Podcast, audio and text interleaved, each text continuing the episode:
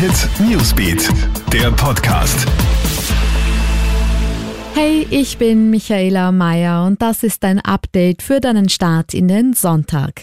Zehntausende Menschen demonstrieren erneut in den USA gegen Rassismus und Polizeigewalt. Allein in Washington haben sich auch am zweiten Wochenende nach dem Tod von George Floyd tausende Menschen in den Straßen um das Weiße Haus versammelt.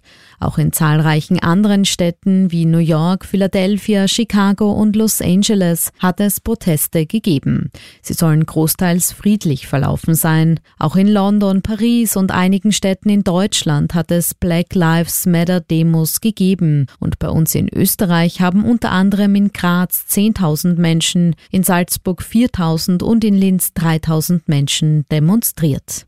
Schweres Hagelunwetter im Waldviertel, heftige Sturmböen, starker Regen und Hagelkörner mit bis zu drei Zentimetern Durchmesser haben am Abend im Bezirk Weidhofen an der Theier teils große Schäden verursacht. Es kam zu Vermurrungen und Überschwemmungen. Acht Feuerwehren mit über 100 Mann waren im Einsatz. Besonders betroffen waren die Waldviertler Gemeinden Kautzen, Dobersberg, Waldkirchen an der Theier, Karlstein und Raps.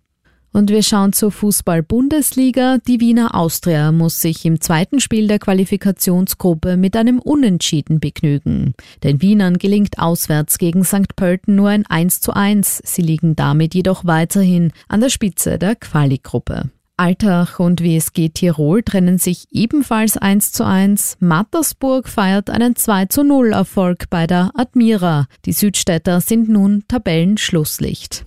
Heute folgen in der Fußball-Bundesliga die Spiele der Meistergruppe. Es spielen der WRC gegen den LASK, Harzberg gegen Salzburg und Rapid gegen Sturm Graz. Alle Updates und News gibt's für dich auch am Wochenende im Kronehit Newsbeat und in unseren News Podcasts. Kronehit Newsbeat, der Podcast.